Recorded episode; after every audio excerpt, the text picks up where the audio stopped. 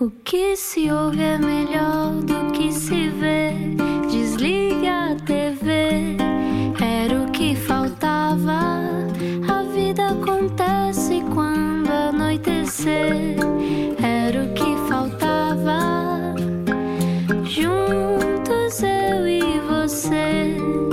Viagem com a Rádio Comercial. Olá, boa semana. Seja muito bem-vindo. Olá, eu sou o Rui Maria Pego. Olá. Espero que tenha tido uma ótima semana, um ótimo fim de semana, neste caso, Uhum. Eh, ou uma ótima semana, seja o que for. Eh, nós estamos bem. Nós é? estamos bem, Contra sim. todas as expectativas. Eu já saltei no trampolim hoje, portanto já exercitei Já um foste brincar, então? Já fui brincar, que é essencial. Aliás, eu defendo que devia haver parques para adultos. Também acho que Para- sim. Não é? E essas infantis com escorregas para adultos. Mas há pessoas que passam a vida a brincar com os outros. Isso também é um Hum, Mas não é problema. nesse sentido. Ahm, já vamos tentar perceber porque é que estamos a falar tanto de brincadeira. É uma autoridade na brincadeira, a pessoa que está cá hoje. Vamos explicar quem é. Se só agora chegou à Rádio Comercial, também vai poder ouvir esta conversa mais tarde em radiocomercial.ol.pt. Explica-nos como se eu tivesse acordado de um coma. Estamos ou não estamos a criar totós, trepe-se às árvores em vez de trepar paredes. O confinamento veio agudizar a espécie de prisão que já se sentia antes da pandemia. Crianças que brincam pouco, sobretudo brincar ao ar livre, com agendas super preenchidas, vigiadas por pais helicóptero que veem perigo em todo o lado. Que impacto é que a pandemia vai ter na forma como lidamos com o medo? Hum, crianças que se mexem menos são mais ansiosas. Como é que se promove, aliás, mais tempo na rua?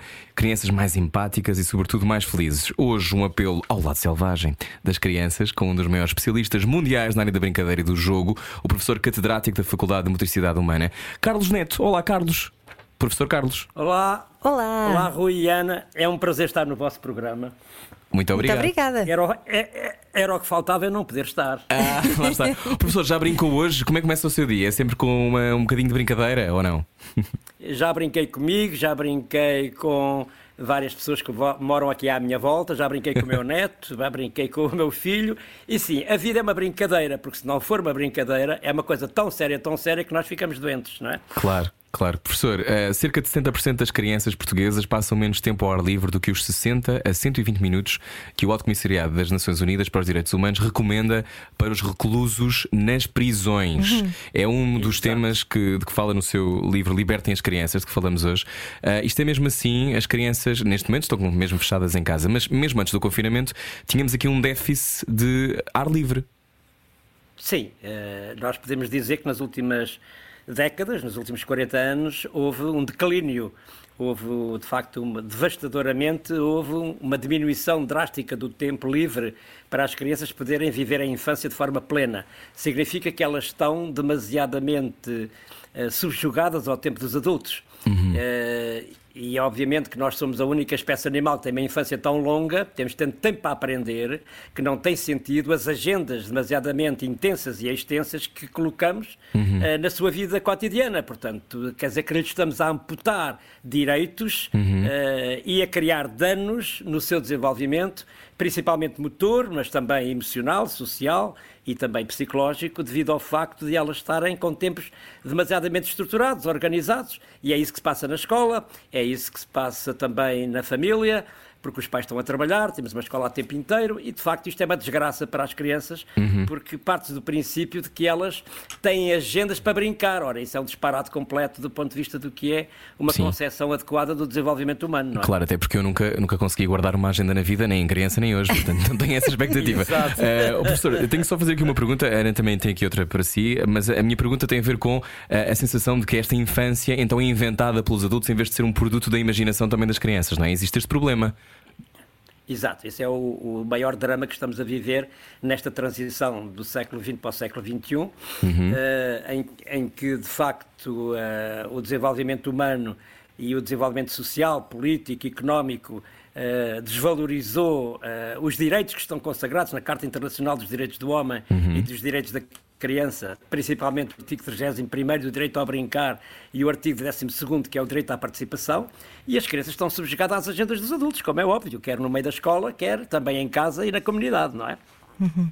Professor, nós uh, temos crianças, não sei se concorda ou não, mas parece-me que estamos cada vez mais fechados em bolhas, não é? Uh, mais individualistas também. Antigamente, Com mais medo. Antigamente uh, nós saíamos em bandos, não é? E por isso parecia que tudo era menos perigoso. Eu, pelo menos, cresci na rua com, com os amigos, íamos para o bosque, apanhávamos amoras, enfim, coisas maravilhosas que tenho imensas saudades e gostava imenso que. Você foste criada por doentes, Ana, há esse pormenor. Eu fui mesmo aqui perto de Lisboa, mas ainda assim é, é, é um bocadinho difícil voltarmos a dar essa liberdade dada às crianças ou isso é possível? É possível dar-lhes, eh, devolver-lhes a rua? Eu sou otimista e acho que uh, nós, no futuro, por mais que a sociedade caminhe para uma sociedade digital, mas obviamente o homem vai ter a possibilidade de ter mais tempo para não fazer nada, porque a inteligência artificial, a robótica, as neurociências, a genética vão modificar completamente o cenário do que vai ser a nossa existência e, portanto, eu penso que vai haver condições para voltarmos a ter de volta a nossa infância, a nossa adolescência vivida de uma forma lúdica, eh, em que possamos ter identidade do local onde crescemos, onde vivemos e, portanto, temos tempo para viver em plenitude aquilo que nos é devido, porque, de facto, neste momento as crianças uh, não têm tempo para ser crianças no seu desenvolvimento. E, portanto, há aqui uma relação entre espaço e tempo que é preciso Uh, dimensionar de um outro modo. E penso que nesta velocidade com que estamos a, a, mudar o mundo, nesta pandemia do medo e nesta pandemia da velocidade da vida, do stress, da, da ansiedade, da, da, depressão em que estamos a viver, eu acho que não é preciso só libertar as crianças, nós temos que libertar os adultos, os idosos, uhum. a sociedade em geral, uhum. uh, temos que ter uma nova visão do que é o mundo futuro, que é imprevisível, é incerto, e por isso temos que mudar tudo, mudar a escola, mudar a família, mudar o trabalho, mudar estas relações de harmonização uhum. entre aquilo que é o nosso tempo pessoal, o nosso tempo profissional, o nosso tempo afetivo, emocional uhum. e, acima de tudo, a relação entre a família, a escola e a, e a, e a comunidade, não é? Professor Carlos Neto, isso é coisa pouca, não é? É logo coisa pouca para fazer. a, a minha, sim, sim, já, já lhe vou perguntar como é que se faz. A minha pergunta tem a ver com, com esta primeira, imaginando, olhando para a escola, a, a sensação que dá, e, e sei que no seu livro dá alguns exemplos disso, de como há muitas crianças que se queixam que estão amarradas a uma mesa, não é? Uhum. Há pessoas, há crianças que não, que não estão, uh, que não, não querem estar assim, que não têm o mesmo tipo de vida. Isto todas as crianças, à partida, prefeririam não, não estar tanto tempo sentadas ou há perfis, há personalidades? Como é que isso funciona? na sua opinião? Ah, ah, cada criança é uma criança e há muita diversidade, como é óbvio, em termos uhum. da classe social, da cultura, do local, geográfico. Do signo. Agora, o que não. Exato, exato. Agora, o que, não há, o que não há dúvida é que se nós observarmos com algum rigor científico e pedagógico, nós o que analisamos hoje é que uh, a humanidade em geral, mas as crianças e, e os jovens em particular, passam uma grande parte do tempo sentadas. Uh, e obviamente que isso não é bom, porque nós não viemos ao mundo para estar sentados. E agora repare que antes da pandemia nós já tínhamos uma verdadeira loucura do tempo sedentário em que estávamos profundamente sentados frente aos ecrãs, não é? Uh, e agora, com esta pandemia, a casa, isto é, a escola voltou para casa. E agora imagino que é os horários que estavam na escola passaram para casa. Quer dizer que isto agravou-se ainda muito mais. Muito pesado, uh, portanto, não é? Eu, é muito pesado, isto é uma agenda pesadíssima. E, portanto, eu acho que isto é uma loucura existencial que não tem sentido, que, que não tem uh, critério nem científico, nem político, nem económico, porque, de facto, as crianças, principalmente até à pobreza, não deveriam estar em casa, deveriam estar na escola. O ensino remoto é uma aldrabice, é, é um faz de conta, não é? Porque isso não. As Porquê que é uma aldrabice, de... professor? Porque elas não têm capacidade atencional para estar tantas horas claro. a, a trabalhar de forma focada. Isso não, nós sabemos isso perfeitamente, não é? Portanto, eh, não tem sentido. Acho que se abandonaram as crianças por eh, um critério que, do meu ponto de vista, não é verdadeiramente científico. Aliás, há neste momento uma incerteza e até poderíamos dizer uma, uma, um conjunto de opiniões que são diversas, não é? Uh, e, portanto, acho que não há aqui um critério. Há opiniões controversas sobre a ciência sobre se as escolas devem estar abertas ou devem estar fechadas, mas o que eu acho é que temos que libertar as crianças para serem, de facto, seres humanos em crescimento, não é? Que possam, de facto, adquirir eh, um conjunto de experiências e vivências reais e não imaginárias, não é? Porque na sala de aula está tudo sentado, calado e quieto, não é? Hum. Elas não vivem pelo seu próprio corpo como a gente viveu há 40 ou 30 anos na rua. Era lá que tudo acontecia, uhum. uh, num confronto com o risco, num confronto com coisas imprevisíveis, incertas, e era assim que nós aprendíamos. É preciso é? encontrar umas cobras no mato, não é? mas Exatamente. As, mas as crianças correm menos riscos hoje em dia porque nós também não as deixamos correr riscos. Não, existem duas pragas que foram instituídas na sociedade portuguesa e isso tem um motivo que se pode explicar, que é uh, o, uh, o, medo que os pais e os adultos têm de libertar as crianças em termos de brincadeira livre e de se confrontarem com o risco, e em segundo lugar, uh, para além do medo, uma super proteção como chamavam vocês na, na, no início da peça, pais helicópteros que vigiam completamente a vida dos seus filhos, não é? E os adultos vigiam nas escolas. Está tudo vigiado. As crianças vivem rodeadas de Num estado policial, não é? É um estado policial, completamente. O corpo está prisioneiro uh, do tempo passado nos ecrãs, mas também no tempo passado na cidade, passado na rua, passado em casa, passado em todo lado. Quer dizer, como se fosse possível imaginar que brincar tivesse uma agenda, não é? Tem pés na cabeça, não, não tem sentido. Não, não, a criança não brinca das 5 às 6, não é? eu, eu vou, vou, aqui confessar uma coisa que é quando soubemos que as crianças iam para casa, eu tentei ainda criar alguma rotina lá em casa, porque pensei, para a própria arrumação mental, para não criar tanta ansiedade, e então fiz assim uma rotina de de manhã fazemos os trabalhos de casa, depois à tarde temos sempre um momento uh, de uh, experiência ou jogo, ou seja o que for. Por exemplo, fizemos um filtro de água, na perspectiva Sim. de vamos fazer uma comunidade hippie um dia destes.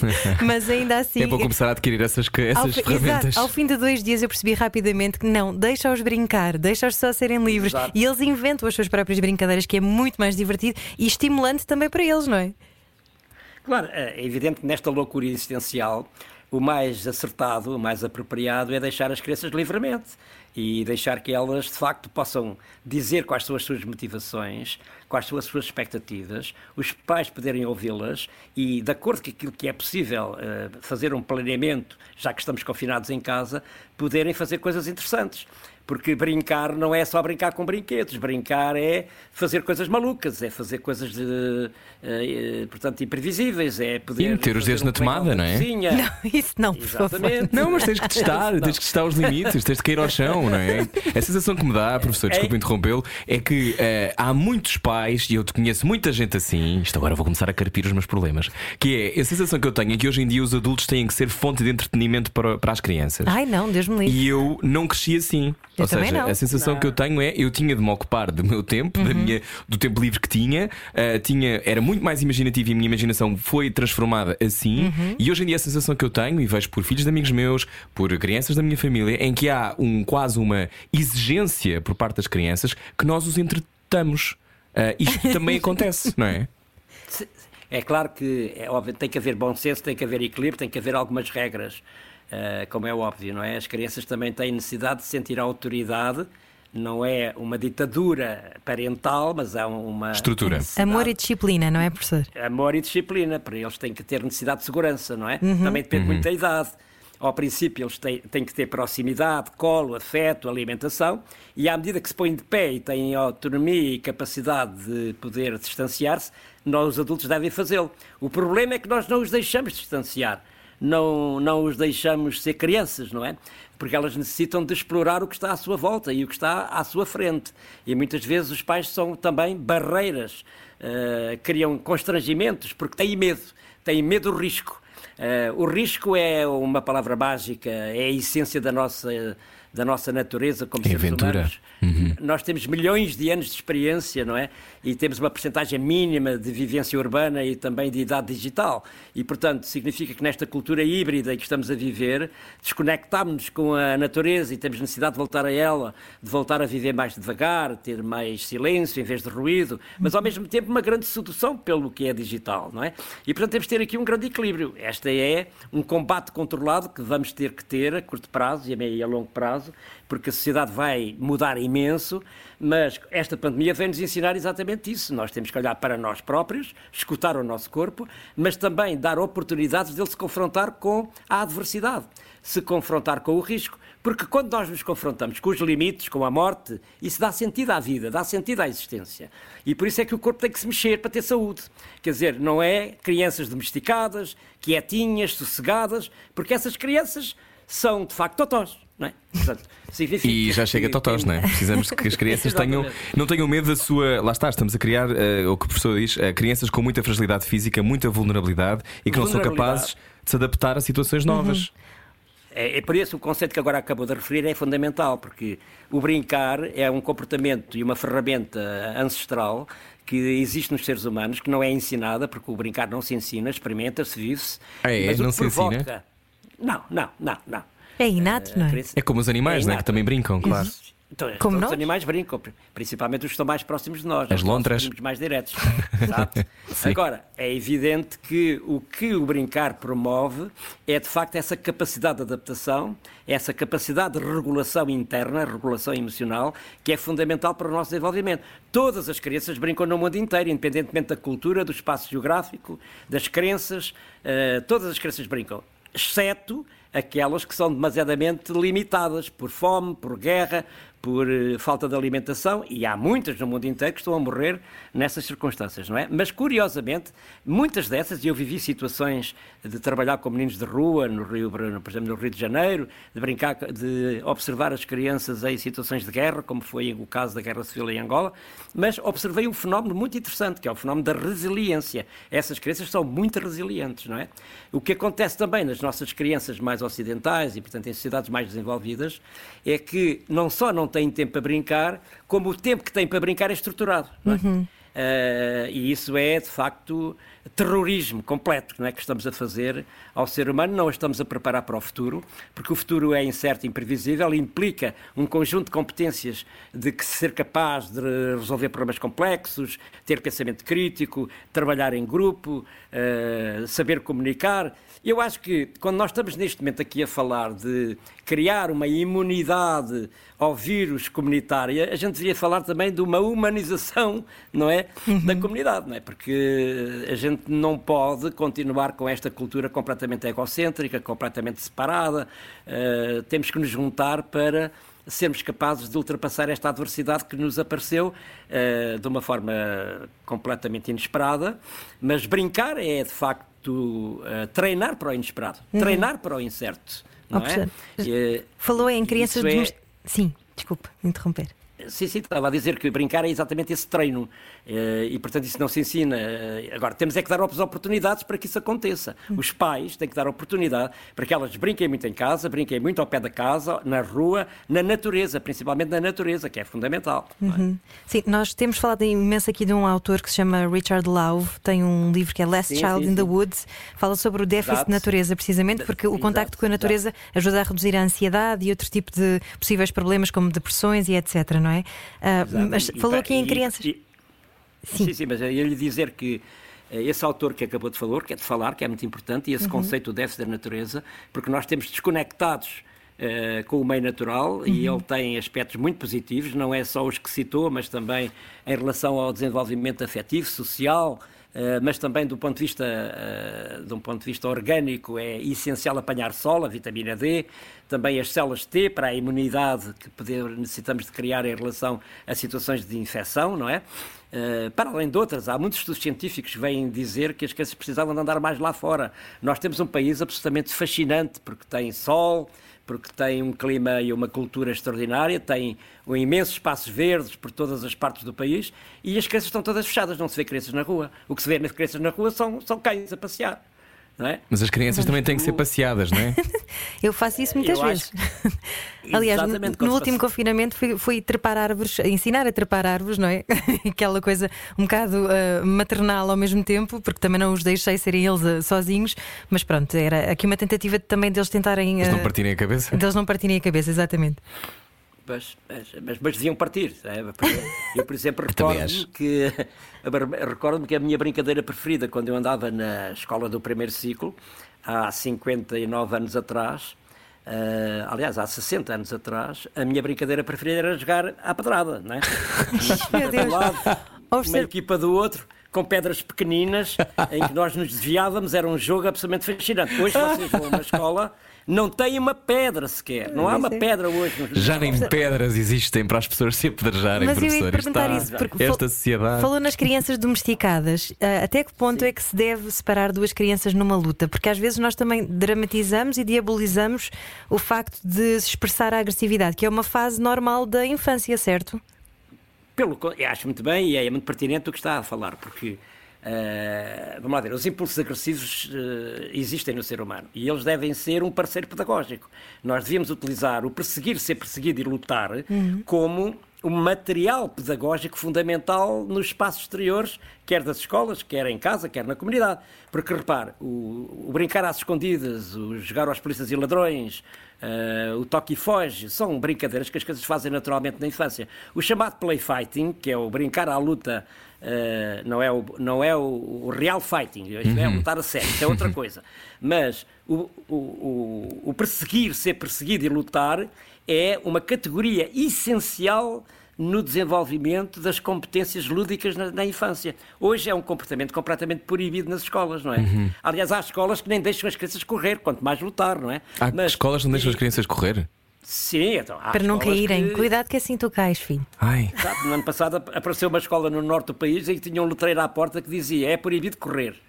É só para verem a loucura eh, em que nós eh, chegámos, não é? Porque as crianças são completamente policiadas em relação à sua necessidade vital, biológica, ancestral, de poderem movimentar-se, mexer-se, não é? Agora, a luta é essencial, porque quando nós lutamos, nós estamos a treinar para a morte, não é? Fu- eh, fala- Falando de uma forma simbólica, metafórica, não é? Eu persigo e sou perseguido. Por exemplo, as crianças gostam muito de ser perseguidas e não ser apanhadas. Os adultos gostam muito de persegui-las para as apanhar, não é? É curioso. não é? Portanto, mas é- são jogos absolutamente fundamentais numa cultura motora, numa cultura lúdica e numa aprendizagem daquilo que é ser capaz de derrubar o outro para a seguir serem amigos. Os melhores amigos que eu tenho da minha infância são pessoas em que eu andei à pancada com eles. Claro, é preciso partir uns narizes, eu sempre achei isso, parti alguns. Na rádio comercial, a seguir, continuamos a conversar com o professor Carlos Neto. Venha daí. Baralhar e voltar a dar. Era o que faltava Comercial. Hoje a conversa é com uma autoridade eh, mundial na brincadeira, Carlos Neto. O corpo neste momento está desaparecido. É uma das frases eh, que diz sobre este livro: Libertem as crianças a urgência de brincar e ser ativo. São 46 anos de trabalho na educação, professor. Eh, quando é que percebeu que o que queria fazer era estudar a brincadeira e o jogo? Eu devo dizer que tive uma infância muito feliz e muito vi, vivida intensamente numa cidade mágica como, como é a cidade de Leiria, não é? Que tem um, rio que atravessa a cidade, tem um castelo que eu assaltei várias vezes. E Ah, quando e quando era atleta de, de futebol decidi continuar os estudos sobre esta área da educação física e desporto.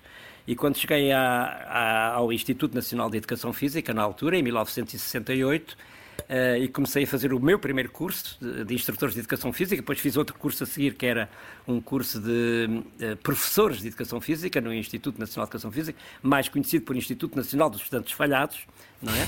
INEF, não é? E o que é curioso é que desde o princípio que eu me dediquei ao desenvolvimento motor, isto é, ao estudo do desenvolvimento humano. Mas isso tem alguma razão de ser, porque de facto há uma relação entre o que foi a minha infância feliz, vivida intensamente, lá fora, eh, num tempo ditatorial, porque vivíamos numa ditadura, não é? Eh, em que os pais nos davam liberdade para brincar na rua, não é? Até à noite, e muitas vezes até brincávamos depois de escurecer. E depois, eh, quando comecei a estudar de uma forma mais científica e também a trabalhar com crianças, logo em 1973, 72, 73, eu comecei a perceber que esse era o meu rumo, era o meu caminho, era aquilo que eu queria estudar. E então, de facto, eh, todos os meus estudos académicos e de investigação foram feitos nesta área, sobre jogo e desenvolvimento motor da criança, e desde 1976 que comecei a trabalhar sobre esta ideia do espaço, do tempo de brincar, os tipos de brincar, eh, fundamentar a brincadeira e também a atividade física e a atividade eh, de educação física e desporto. E há 46 anos que eu ando a falar nestas coisas, mas felizmente que valeu a pena, porque ao fim deste tempo todo, acho que eu tinha razão. Sim, e estou a ligar agora certamente para brincar consigo. Exato. Porque o brincar é um, é um ato de comunicação absolutamente fascinante, eh, profundo. nossa- Pode, pode parar o telefone se quiser. Pode parar de falar, professor, se quiser. Só desligar. Atenda a dizer que está na rádio comercial, que agora não pode. Não, eu estou, eu estou- sou assediado agora, eh, ultimamente, depois da publicação deste livro. Claro. eh, Que é um ótimo livro. hora. Uhum. Mas É um ótimo- olha, a perceber. é- Diga, diga, continua. Diga, diga, diga, diga. Não, ia perguntar-lhe, eh, falou, falou dessa, dessa infância eh, crescida e vivida e brincada eh, ainda durante o Estado Novo. Ahm, era, era desorganizante para uma, para uma criança que vive na liberdade, procura a liberdade no meio da brincadeira, depois haver o conflito de não poder dizer aquilo que sente verdadeiramente? Porque pode ser É, um erro, certo. pode ser um problema. E eu vivia essa questão que está a colocar, vivia plenamente na minha adolescência e no fim da adolescência, quando entrei depois aqui na faculdade. Uh, participei, de facto, em muitos movimentos uh, anti-regime e também a própria revolução que foi necessária ser feita no que diz respeito a uma visão tradicional da educação física e desporto e a implementação de novos modelos para, de facto, uh, desenvolvermos a nossa área profissional em vários âmbitos. Agora, não há dúvida nenhuma que vivíamos num tempo em que a expressão era muito reprimida, mas tínhamos alguma liberdade de ser, de existir, de estar com os amigos de uma forma lúdica, não é? De, de termos possibilidades de, de, andar, de facto, em qualquer sítio, em qualquer lugar, uhum. uh, no sentido de brincarmos. Claro que, obviamente, uh, as situações de natureza mais política eram mais complexas. Eu ainda me recordo que quando, nos anos 60, 70, uh, em Portugal se começou a introduzir de forma mais Uh, específica uh, os jogos esportivos coletivos, uhum. em muitas situações isso era considerado como comícios. E muitos dos meus colegas, alguns deles, foram presos por causa disso, não é? Uh, quer dizer, que não se podia estar em conjunto. Jogos de equipa. Jogar uhum. Jogos de equipa, isso é, é, é, conhecido historicamente, não é? Mas diríamos que a situação depois de, de, do aparecimento da democracia, de facto, foi um caminho notável que fizemos em 45 anos. Uh, 40, 50 anos, uhum. uh, para edificar uma sociedade que aparentemente se diz democrática. Hoje parece que saíram notícias a dizer que já não somos um país totalmente democrático, não é? Mas, de qualquer das maneiras, uh, podemos dizer que foi um, nota um notável esforço de colocar esta área da educação física e desporto na universidade e criarmos uma classe profissional que tem uma identidade extremamente interessante, segura e com muita utilidade social, não é? Oh, professor, Porque, repare, Uh, diga, diga. Não, não, não, diga, diga. Diga, Ana. Ia só não, aproveitar na deixa que... das equipas, mas continue. Não, eu, o que eu estava a dizer é que, de facto, hoje, a situação que estamos a viver, toda a gente fala na saúde mental, toda a gente fala na necessidade das crianças e dos jovens recuperarem as aprendizagens escolares, mas toda a gente se esquece, desde março, que toda a gente se esquece de que a, a, saúde física é absolutamente essencial. Repare, nós estamos a viver um estado em que crianças, jovens, adultos, adolescentes e também idosos estão numa, numa vida completamente sedentária. Repare que eu agora quando voltei à escola para trabalhar com os meus alunos e com as minhas crianças, verifiquei que não só houve uma diminuição enorme da autoestima, de sentimento de solidão, de atrasos significativos nas competências e nas habilidades motoras das crianças, mas também de energias vitais que estão descontroladas. Uhum. Quer dizer que há claro. aqui um aumento de excesso de peso, de obesidade, e já sabemos que há uma correlação muito forte entre pessoas obesas e uh, o problema do Covid-19. Quer dizer, sabe-se que há uma percentagem maior de, de sujeitos que morrem, uhum. ou que pelo menos uh, não conseguem, de facto, resistir a este tipo de infecção, porque têm excesso de peso, ou porque têm muita obesidade, não é? Isso é conhecido. E vocês estão a fazer mesmo um estudo uh, que tem a ver com isso, não é? Um projeto da FMH e que está a estudar Sim, agora nós... os efeitos da pandemia. Sim, nós temos Exato, temos vários estudos que têm sido desenvolvidos e que estão a desenvolver-se. Uma das coisas que nós verificámos é que as crianças em confinamento tiveram, de facto, uma diminuição muito considerável de atividade física, de atividade lúdica, brincaram menos e foram mais, menos ativas, tiveram muito tempo sentadas em ecrã lúdico, não é? Para uhum. além do tempo que tiveram em ensino remoto, não é? Que, que não funciona, até aos 10, 11 anos não funciona Não é? É, uma, é uma teimosia uh, colocar as crianças em casa a terem ensino à distância nestas circunstâncias. Não é só pôr computadores e, e colocar o horário escolar nas telas, uh, porque de facto é impensável uma criança estar 4, 5 horas sentada todo dia uh, para ouvir os professores à distância.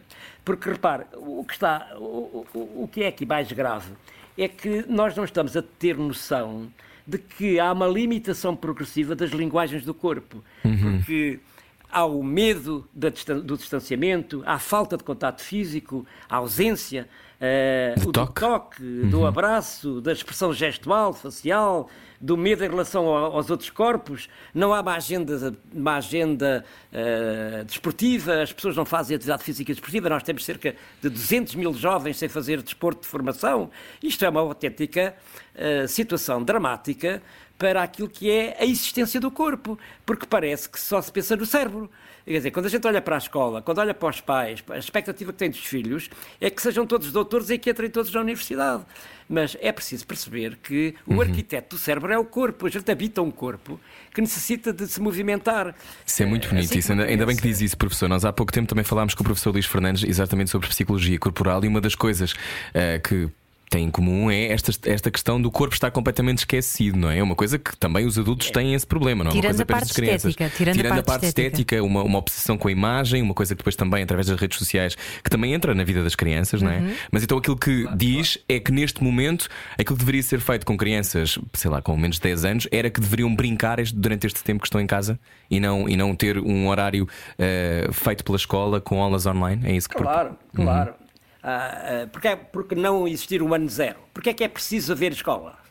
Quer dizer, é, porque é que é obrigatório que as crianças tenham que ter as metas curriculares todas num tempo de incerteza existencial, de, numa situação caótica em que vivemos, em que os pais vivem uma situação dramática de estar em teletrabalho ao mesmo tempo terem que estar a apoiar os filhos, com uma injustiça enorme, eh, porque não existem de facto condições para, de igualdade para todos. Portanto, era preferível que as, as, crianças até aos 10 anos, 11 anos estivessem na escola, não é? E que tivéssemos um, tivéssemos um modelo pedagógico suficientemente robusto, adequado ao futuro e não a uma escola do passado, uma escola conservadora, em que o conhecimento é explicativo e replicativo, eh, em que as crianças apenas é? memorizam, memorizam para os testes e para os rankings, que é uma, uma, verdadeira estupidez. É uma espécie de trabalho para a aparência e não para a essência, não é? Um uhum. trabalho para, para, para, para a estética e não para a ética, eh, o que é de facto dramático. Quer dizer, nós deveríamos ter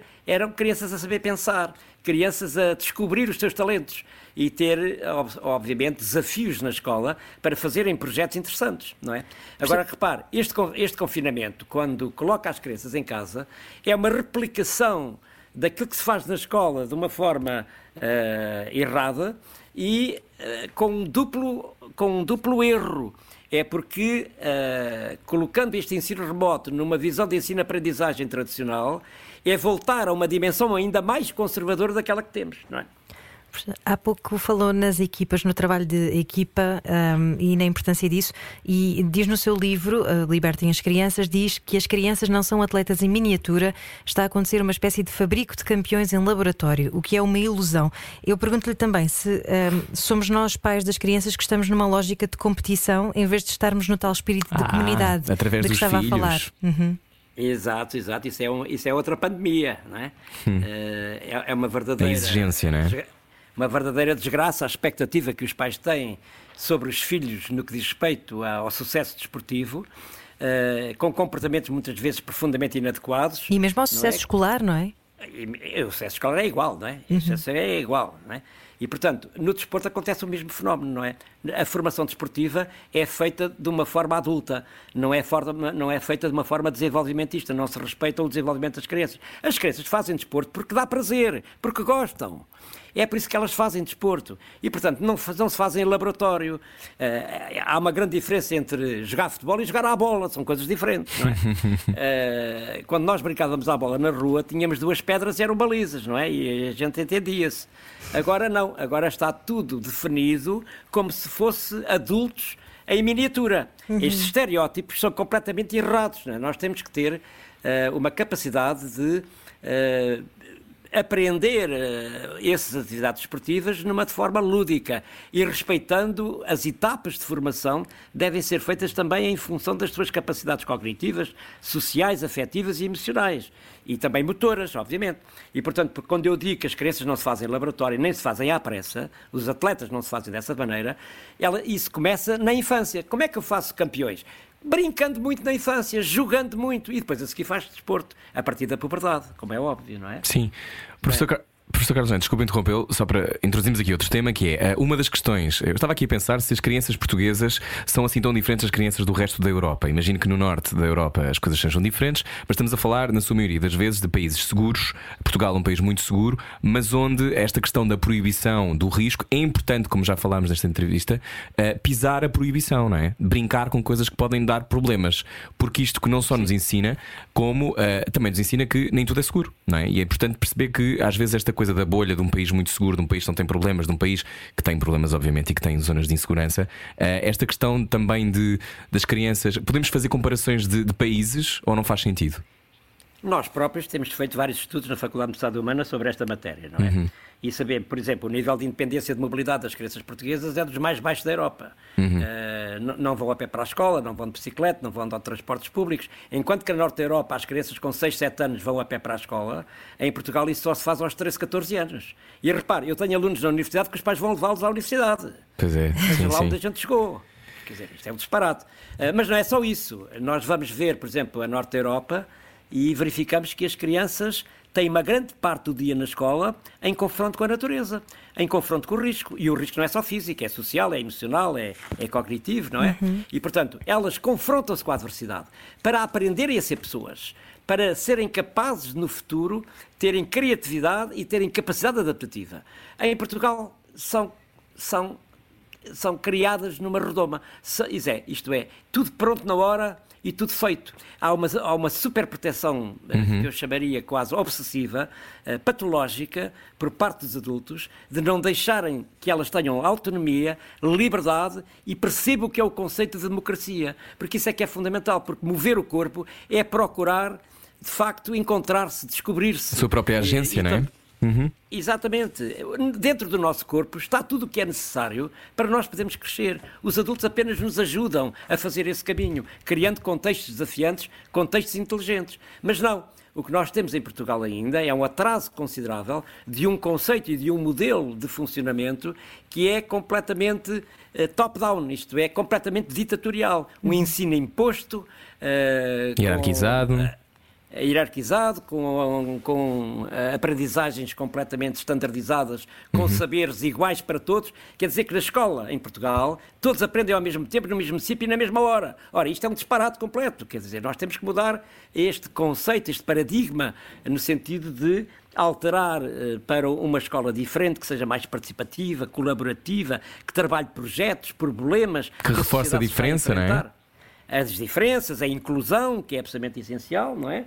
Eh, e que, obviamente, possam descobrir-se e descobrir o mundo que os envolve. Isto é, a, a, complexidade do seu próprio corpo, mas também a complexidade do envolvimento que os rodeia. É? Há pouco falávamos do uh... norte da Europa e, e falaram-nos há tempos de um caso nas Ilhas Faroé em que o ensino é muito mais prático e, por exemplo, ensinam as crianças, ou seja, têm a parte teórica e depois vão aplicar isso construindo embarcações viking Tem que e saber abrigos. fazer uma cabana e uma jangada. Eu acho isso delicioso. Eu, quem me dera estar Dá numa jeito. escola desse, desse género, não é? Porque de facto prepara para a vida. Sim, sim. Uh, mas voltando um bocadinho ao tema da, da competição.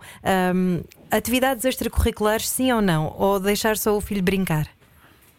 Repara, uh, um dos problemas maiores que nós temos em Portugal é o conceito de escola a tempo inteiro, não é? Em que as crianças passam a maior parte do tempo na escola. Pois Há é. crianças na creche passam 10 horas na creche. Sim, sim. A, média, é a média de horas que as crianças passam na escola são cerca de 7 a 8 horas. Uhum. Repare, uh, que para além do tempo escolar, elas ainda têm as chamadas atividades de enriquecimento curricular, ainda têm os, os chamados ATLs, têm os centros de estudo, depois há pais que ainda têm agendas organizadas eh, para fazer atividades esportivas, religiosas e também uhum. artísticas. Quer dizer que a criança tem maiores agendas do que os próprios pais.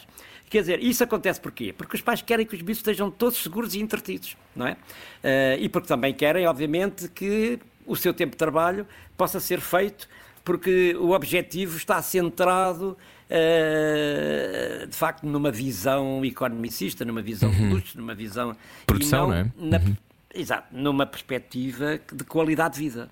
Porque o que está aqui em causa é que nós temos que caminhar para uma visão diferente do que é a existência da sociedade, eh, da organização, da gestão do tempo, numa perspectiva de ganhar qualidade de vida, sustentabilidade do planeta, resolver a crise climática, termos uma governança coletiva, termos também a consciência de que temos que fazer um pacto de sustentabilidade entre a família, a escola e a comunidade, de modo a que possamos mudar esta sociedade completamente individualizada, eh, diria egocêntrica, para uma visão mais eh, Comunitária. comunitária e fraternal, não é? Porque nós Claro. Temos também de tratar do nosso ambiente, temos que tratar de- do planeta, porque ele deu-nos esta mensagem de que não está saudável, não é? Lá está. Continuamos a conversar com o professor Carlos Neto. Depois disto, venha daí.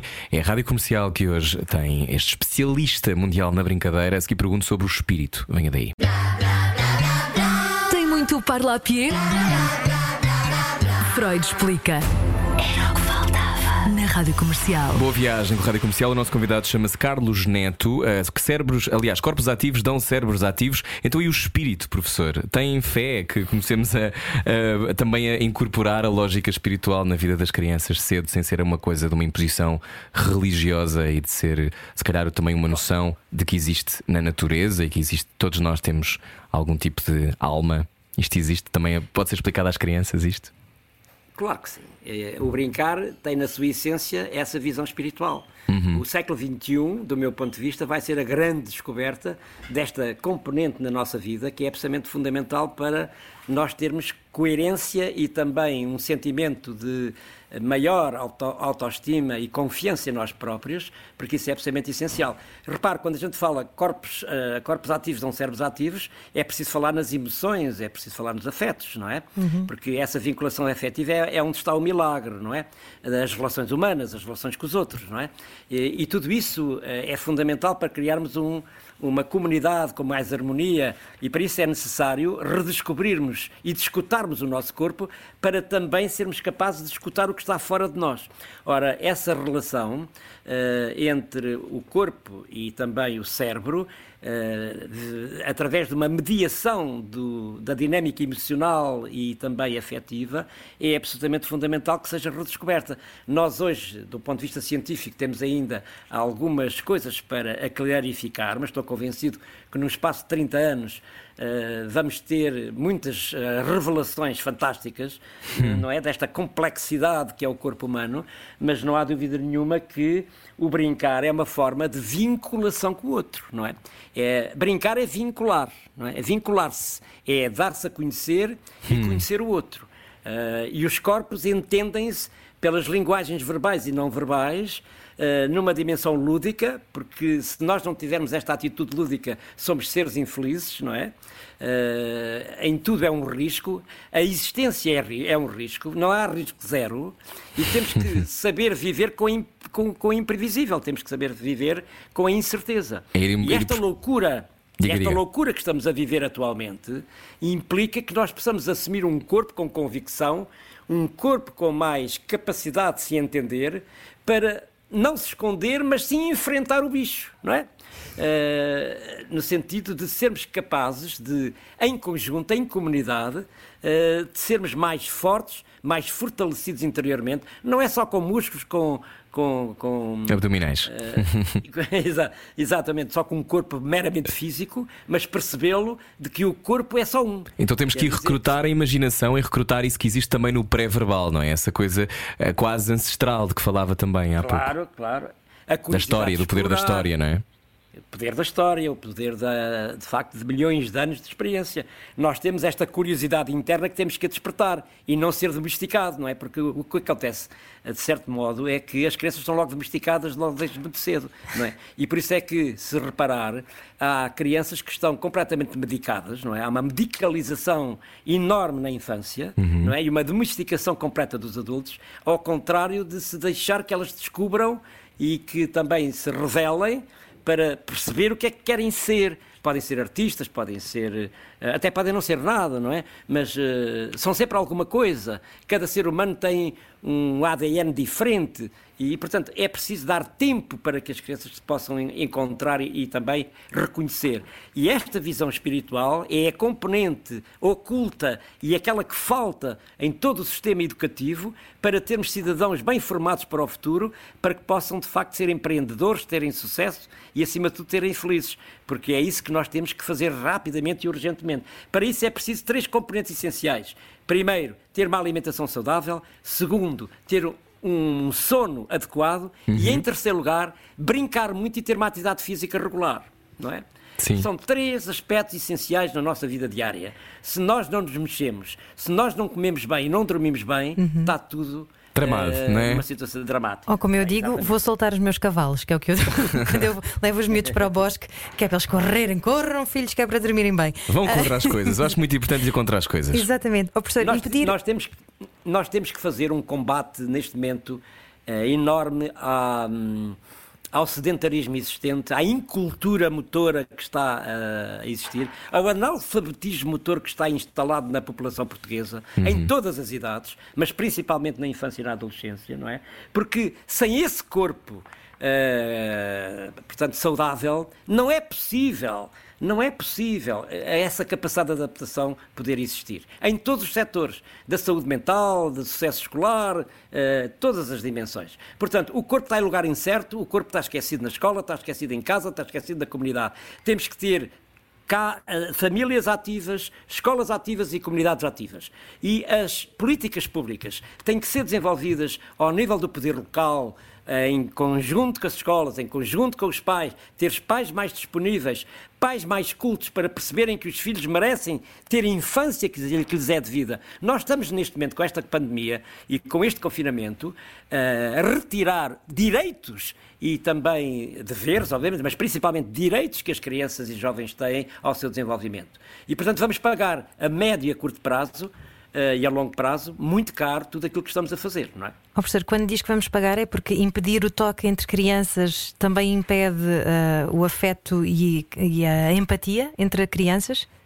Sim, está a acontecer uma espécie de ilusionismo eh, debaixo da nossa pele que nós próprios nem sabemos ainda medir bem quais são as consequências que isso tem no comportamento afetivo, eh, emocional, moral e também cognitivo para o futuro. As crianças estão a, a- estão a apanhar, estão a, a- assimilar eh, comportamentos, não é, que, que vêm dos adultos, mas também que ansiedades, eh, angústias, Vontade de controlo. sentir, de controle. Repara, hoje as crianças olham para os adultos e veem máscaras, ah, não veem toque, veem distância, medos. Ah, é preciso conversar sobre o medo. É preciso instituir mais risco para dotar estas crianças com mais capacidade de resiliência, capacidade de, eh, de, de controle emocional, para serem, eh, de facto, eh, estruturados de uma forma mais, eh, mais rica, mais confortável, mais estruturada, para se confrontarem de facto com esse desconhecido que aí vem, não é? Professor Carlos Leite, como é que se combate a superproteção? Porque há muitos pais que parece que é mais forte do que eles, não é? Eu não quero que o meu filho se parta todo aos pecados. Espera, espera até ser, espera. Não, eu não estou- eu não estou a eu duvidar que isso me vá Eu sei, acontecer. eu sei. acho é que eh, deve ser muito difícil negociar isso contigo mesma, não é? Mas, mas também imagino que haja estratégias, professor, para combater esta necessidade de pormos uma espécie de bola de esferovite à volta dos nossos É filhos. fechares os olhos de vez em quando. Como é que se faz? Bem. Não, é, é evidente que há, há necessidade eh, urgente de fazer formação parental em todos os setores, não é? Eh, No setor laboral, no setor escolar, eh, no setor também, portanto, municipal, no sentido de os pais aprenderem que têm que ir buscar os registros que têm das suas memórias de infância para perceber que devem de- doar aos seus filhos essa herança como eles viveram. E, de facto, se olharem bem para a sociedade, ela não tem perigos como eles imaginam. E é preciso desconstruir esses medos que estão na cabeça deles e quando aprender a confrontarem-se com esse medo que têm quando os filhos estão perante situações de risco. Eh, repare, Eu normalmente tenho feito milhares de horas de formação parental e há muitos pais que conseguem fazer esse retorno e conseguem desconstruir-se e aliviar-se, portanto, desses medos, eh, distanciar-se dos seus próprios filhos, dar-lhes autonomia, dar-lhes liberdade. eh, e há normalmente, eu costumo até dar duas técnicas, não é? Quando virem o seu filho em situação de risco físico ou outro, a primeira coisa que tem que fazer é virar as costas e deixá-las em paz. Mesmo na presença de um puma ou de uma tarântula, não é, professor? Exatamente. Não, é preciso, é preciso considerar que há a relação entre o risco calculado e o risco real. E as crianças têm uma boa capacidade de terem percepção de qual é os seus limites. As crianças têm, a partir dos 4 anos, 4 anos e meio, elas têm uma boa capacidade de terem essa percepção de até onde é que podem ir. Eu tenho um neto em casa com 3 anos e e ele faz isso. Ele sabe exatamente qual é a altura, qual é a velocidade, eh, qual é eh, uma situação de corpo invertido, porque é também nestas idades é fundamental eh, as crianças verem o mundo ao contrário, de baixo para cima, não é? Que é uma coisa que já não é regular, não é? Mas a segunda técnica é o pai ser capaz de ter a capacidade de confrontar-se com o seu filho em estado de, de risco, ter segurança, mostrar tranquilidade e contar até 18. E quando conta até 18, as crianças resolvem o problema e vêm todas felizes com um riso na boca a dizer que querem repetir aquilo que fizeram. é? Portanto, eh, é tão simples aprender a controlar esse medo, a ser capaz de superiorizar e acreditar, porque repare, quando um pai não, não- tem medo, é porque não acredita nas capacidades do seu próprio filho, não é? E isso passa, têm não é? Essa sensação passa. Isso passa, isso passa. Mesmo que haja alguma escoriação, ou repare, criança saudável é aquela que tem os joelhos flatos, não é? E as Ora crianças bem. hoje têm os joelhos todos limpos, não é? Ai, eu E tenho é tantas um cicatrizes. drama. Exato, é um drama, é um drama que estamos a viver. Repare que esta é, é- é uma situação que os pais têm que aprender a confrontar-se. E é curioso porque há muitos pais que gostam de pôr as crianças em escolas onde tenham os filhos todos seguros, não é? Mas começa a haver um fenómeno muito interessante, porque nós já temos boas experiências pedagógicas em Portugal, em que há pais que já estão a tentar eh, mudar o seu conceito do que é aprendizagem e a colocar os seus filhos em escolas interessantes, onde é possível estar em contato com a natureza, passar eh, experiências, viver experiências de risco, eh, estar com espaços exteriores nas escolas que façam parte do projeto pedagógico e que tenham condições para as crianças poderem experimentar várias coisas. Porque, repare, a escola o que deveria ser era um espaço para que as crianças se tornassem pesquisadores e pequenos cientistas nas áreas artísticas, nas áreas física, na área das, das ciências, isto é, não só eh, conhecimentos eh, standardizados, mas também competências pessoais. É preciso que não sejam alunos, mas que sejam também pessoas. E a escola tem que dar esse conjunto de competências, quer de conhecimentos, quer de eh, competências pessoais, para formar bem estes sujeitos que vão ser o futuro, não é? Porque, obviamente, esta geração está industrialmente eh, domesticada para uma sociedade da competição e do lucro mais fácil, não é? Desta liberalidade que temos descontrolada do ponto de vista de, de ser e de existir. E de consumir. passar para outro. E de consumir, exatamente, somos sociedade de consumo, eh, temos que passar para outro paradigma, para outra lógica de funcionamento do mundo e da, e da vida humana e da vida e da sociedade. Então, para fechar, qual é a sua brincadeira favorita e qual é aquela brincadeira que devíamos instituir todos nas nossas vidas? E, e que sejam também primeiro- válidas agora para o confinamento, professor, porque já que as crianças estão em casa, ou boa parte delas. É, é, é, O conceito que eu acho que é mais interessante é não distinguir o que é tempo de lazer e o que é tempo de trabalho. Isto é, se eu tiver numa atitude lúdica na minha vida e na minha existência, tudo para mim tem prazer. Isto é, mesmo a trabalhar. Não há distinção entre aquilo que é tempo livre e tempo, e tempo de trabalho. Se as crianças, para elas, estar na escola não é trabalho e depois vão para o querer brincar. Isso é um disparate conceptual.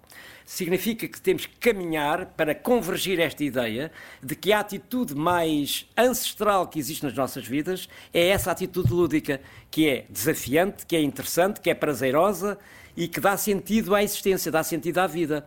E a gente vive com a nossa vida completamente espartilhada com gavetas. Temos que acabar com essas gavetas todas, porque tudo está ligado a tudo, nada está separado de nada, e ter um conceito de existência em que o que está por trás é uma atitude lúdica. E essa atitude lúdica é uma atitude de desafio, de percorrer um caminho que tenha sempre sentido e que tenha descoberta, curiosidade e exploração por nós próprios para descobrirmos o que queremos ser. E queremos ser para nós e para os outros, como é óbvio, não é? Lá está, isso é válido para os adultos. Escorregas para adultos hoje, por favor. Professor, muito obrigado. Diga, diga. A A é diferente de tempo de escorregas, porque a criança gosta da vertigem, gosta dos orifícios, não é? Eh, Repare, não, não sei se já, não, não sei se já reparou porque é que as crianças gostam de brincar e porque é que os adultos gostam de desporto. É porque há orifícios onde se metem coisas, não é? Os orifícios do desporto, as balizas, os cestos, etc., são prolongamentos dos orifícios erógenos do corpo, não é? Isso está Pois. explicado pela psicanálise, não é? Se der um. Se der, por exemplo, se der um túnel a uma criança, ela adora, não é? Se der uma bola, ela adora, porque é redonda, não é? Eh, se der um, um orifício, um buraco, ela adora. Você vê adultos que passam uma grande, principalmente os reformados, que passam uma grande tempo com um taco na mão a pôr bolas em buracos. Provavelmente, Ai. provavelmente, provavelmente porque já não conseguem pôr outras coisas noutros buracos, não é? Lá está, lá está. Se calhar era isso. E, e se calhar e também precisam de brincar mais, não é? Precisam de brincar mais e Precisamos mais de todos. casa. 70% das crianças O brincar, portuguesas. o brincar Diga, diga. Exato. O brincar não é uma categoria específica das crianças. O brincar é uma atitude lúdica que existe na humanidade e é para todas as idades. Todo aquele que não brinca é um sujeito que está em sofrimento. Isto é, é um, é um sujeito que está em decadência. Uh, porque se nós tivermos, de facto, essa atitude mental, que, que seja uma atitude lúdica, a vida tem sempre sentido, uh, tem sempre sabor, tem sempre visão. Se a pessoa não tem essa atitude lúdica, está desgraçada. E por isso é que as crianças gostam muito de experimentar essas coisas para perceber, para entender, para, para, para adquirir, assimilar o que é esse conhecimento do mundo que o rodeia. E, obviamente, que à medida que nós nos vamos, que vamos evoluindo, vamos sendo, tendo uma maturidade cognitiva cada vez maior, mas é, é necessário não deixar de brincar, não deixar de, de ter o lado mais sensorial, perceptivo, e intuitivo, imaginativo, porque senão temos uma vida infeliz, não é? Professor, muito obrigado. Gostamos muito de conversar consigo aqui em direto na Rádio Comercial. Fica connosco mais 10 minutos para o podcast ou tem que ir à sua vida? Tem que ir brincar? Não, posso ficar. É? tá. Então pronto, então na Rádio Comercial, já a seguir, mesmo a chegar, Ana Isabela Roja com o Slowdown. Pode haver conversa inteira em radiocomercial.ol.pt onde vamos continuar no podcast. É isso mesmo. Beijinhos, boa semana, tudo bom. Saudinho e sorte. Beijinhos. Muito obrigado. Baralhar e voltar a dar. Era o que faltava na Rádio Comercial. Estamos no Era o que faltava agora, versão podcast. Olá a todos aqueles que eh, têm sempre acesso a este exclusivo online. Hoje, uma autoridade mundial da brincadeira e do jogo. Estávamos a conversar sobre a importância de mantermos uma atitude lúdica na vida. Quando é que percebemos que já não estamos a brincar o suficiente, professor Carlos Neto? Quando deixamos de ter prazer naquilo que fazemos.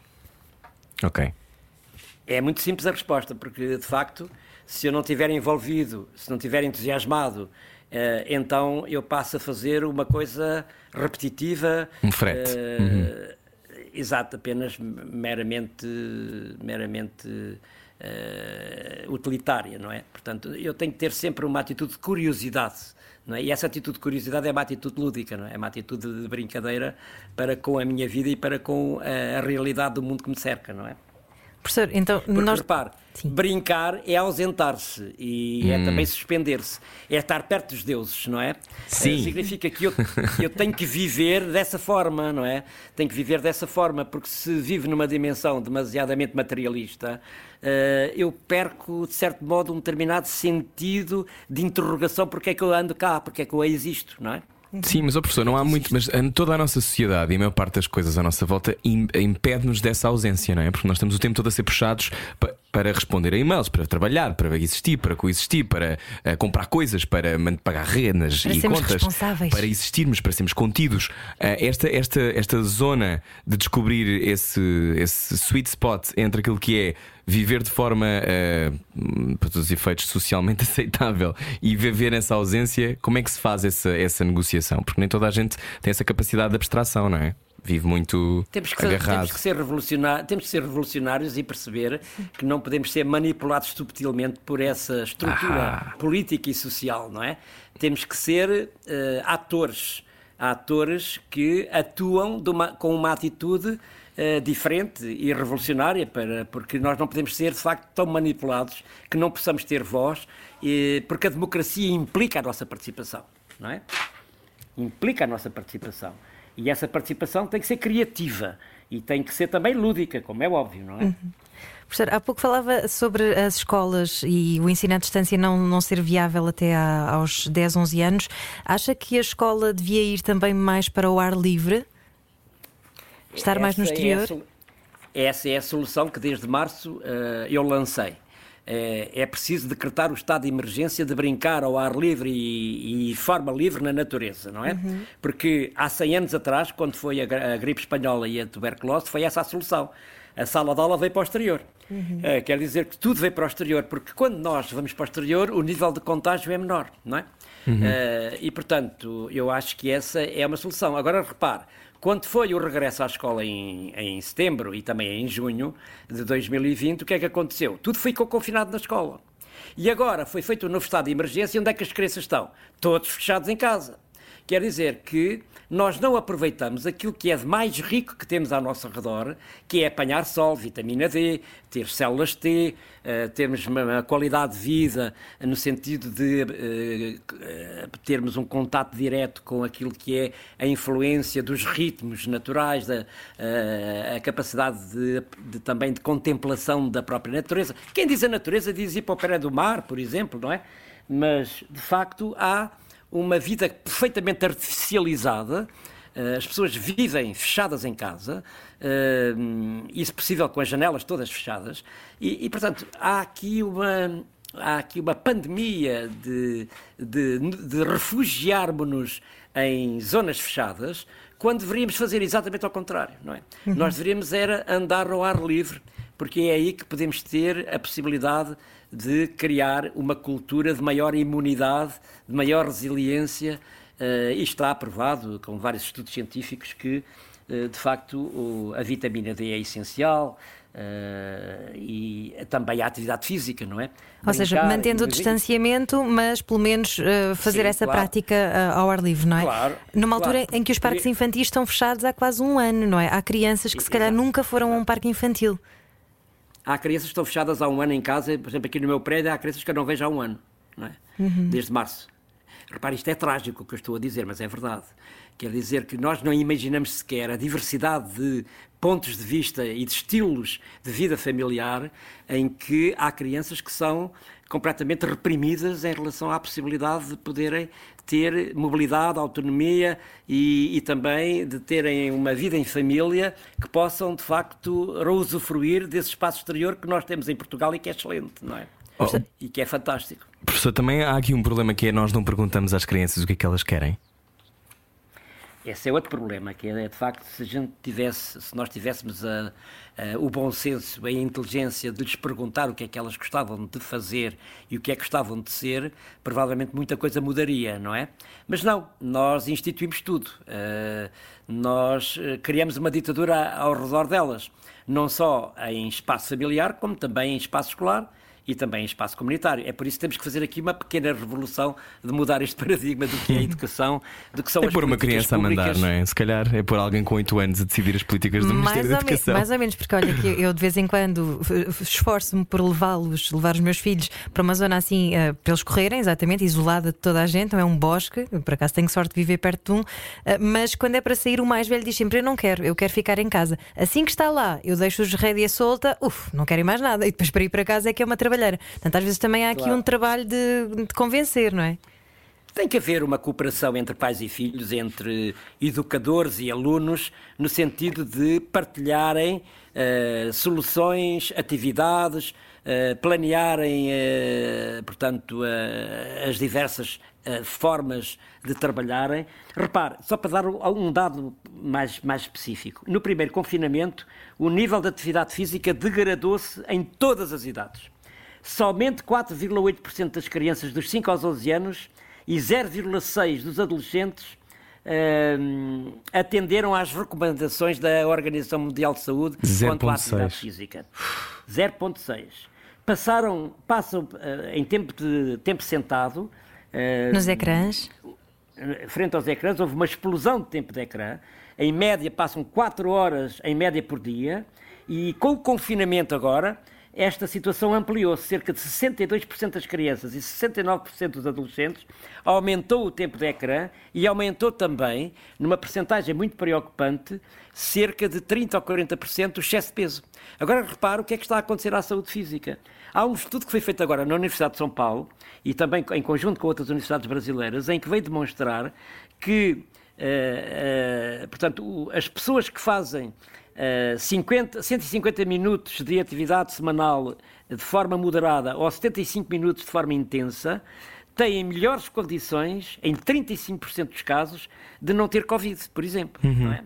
O que quer dizer que uh, andar de bicicleta, correr, uh, ter uma atividade física regular, sistemática, intencional, reduz o risco das pessoas em cerca de 46,2%. Uh, e isto explica-se porque há, já há pessoas que há uma redução do SCA2, que é uma enzima utilizada pelo novo coronavírus para invadir as células. O exercício físico reduz os receptores dessas SCA2 uhum. e diminui as ações inflamatórias no corpo, que permitem contribuir para menores complicações no Covid-19. Portanto, é preciso não dar só atenção à saúde mental, mas muita atenção à saúde física. A Organização Mundial de Saúde publicou recentemente um conjunto de dados em que vem dizer que nós pouparíamos a morte de milhões de pessoas no mundo inteiro se tivéssemos um programa de facto adequado de os seres humanos terem mais atividade física diária, porque o que temos atualmente é um Sim. nível de sedentarismo insustentável insustentável e que, e que infelizmente não se vê quando é que vai parar, não é? Porque a tendência é, é piorar, não é? Uh, embora mantenha-se um otimista é. ou não? Eu é, claro, eu sou otimista porque, obviamente, que as ciências Brinca da saúde muito. encontraram sempre soluções. Claro, continuo a brincar, mas eu, eu, tenho alguma esperança, tenho alguma esperança científica nas ciências da saúde e também das ciências da educação, que para que se possam encontrar melhor, não é?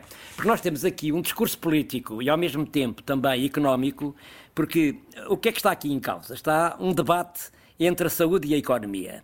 Mas é preciso que nós possamos ter, uh, nesta pandemia que estamos a viver e que em Portugal está a atingir valores muito, muito preocupantes, mas é necessário perceber que, de facto, uh, esta situação vai melhorar, obviamente que vai melhorar, eh, porque a, ciência médica vai encontrar soluções, seja através de medicamentos, seja através de vacinas. Eu espero que daqui a seis, sete meses nós possamos voltar a uma certa vida normal, porque estou convicto que o futuro vai ser completamente diferente. Vão aparecer outras bactérias, outros vírus, uh, isto não vai parar mais e nós vamos ter que nos habituar uh, a conviver com este tipo de problemas, não é? Uh, porque nós fomos surpreendidos e não estávamos habituados. Nós estávamos muito sentados no sofá, uhum. muito. encostados. uhum. Encostados e agora despertamos. Portanto, e, a solução é uma espécie portanto, de profilaxia para é. combater os futuros exato, vírus, não é? Exato, exato. Agora, é obviamente que eh, vão ficar muito. Vão, vão ficar muitas mazelas para, para tratar, não é? Porque isto vai criar mazelas. Eh, mazelas eh, não só de saúde mental, de saúde física, de saúde emocional, de saúde social. Veja o que é as crianças, por exemplo, estarem um ano e meio, provavelmente, sem terem socialização, as marcas que isso deixa. Uh, porque mesmo que estivessem nas escolas, elas estavam isoladas, não podiam, estavam em bolhas, não podiam contatar bolhas. com os amigos. Pois é. é. Uhum. Uh, isso parte do meu coração. que não tinham intervalos. Uhum. Quer dizer, é evidente, quer dizer, isso, isso deixa muitas marcas. E, acima de tudo, uma iliteracia motora que, devo-lhe dizer que, na minha experiência profissional de trabalhar cá há 48 anos com crianças dos 3 aos 10 anos, e eu fico muito preocupado porque há crianças que não sabem correr, não sabem saltar, há crianças que não sabem atar os sapatos, com 5, 6 anos, 7 anos, quer dizer, são crianças que são capazes de estar frente a um iPad e têm uma cultura digital enorme, mas não sabem atar os sapatos. Isto é qualquer coisa que é contraditório. Então, há aqui o analfabetismo que é preciso combater. Então, é? professor, para fechar esta conversa, o que é que podemos começar a mudar já? É inaceitável isto. O que é que? Podemos começar a mudar já. O que é que podemos agora começar tá. já a implementar? Eu, eu, daria três medidas fundamentais. Em primeiro lugar, uh, estar confinados e em isolamento É preciso mais saúde física, emocional e mental e psicológica e pais mais disponíveis, saudáveis e confiantes. Isto é fundamental, não é? Em segundo lugar, promover um ambiente familiar positivo, entusiasta e prazeroso, no sentido de melhorar a qualidade de vida dos filhos. Por outro lado, eh, descobrir possibilidades delas serem mais ativas e não estarem tanto tempo sentadas. Uhum. E, por outro lado, conciliar o ensino remoto à distância com o teletrabalho e as restantes atividades em família, através de um ensino, uh, obviamente, presencial, que, do meu ponto de vista, é, é insubstituível, uhum. não é? mas também de diversificar as atividades, quer em casa, quer ao pé de casa, quer na rua, no sentido de poder fazer atividades como cozinhar, dançar, ler, cantar, jogar, brincar, consultar informação, mas também melhorar o seu nível de prazer e entusiasmo, de curiosidade em aprender a pensar, resolver uhum. problemas, saber comunicar, mas acima de tudo, de ter um, um corpo ativo. Brincar muito e ter um corpo ativo. Isso é absolutamente essencial.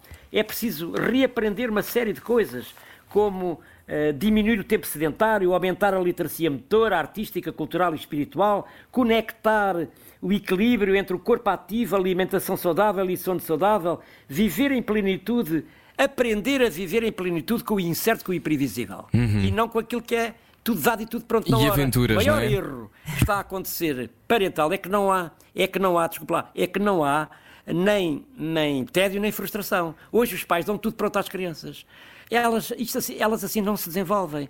É preciso que elas descubram, que elas tenham tempo para descobrir as coisas. Eu sei que isso é necessário mais capacidade de espera dos pais, mas eles têm que aprender que os filhos têm que aprender por eles próprios, não têm que dar tudo pronto. E os filhos isso não é são um máquinas, não é? E têm os seus próprios tempos. Exato. Às vezes não nos apetece ter os tempos Tem... deles, que temos que esperar. Exato, exato.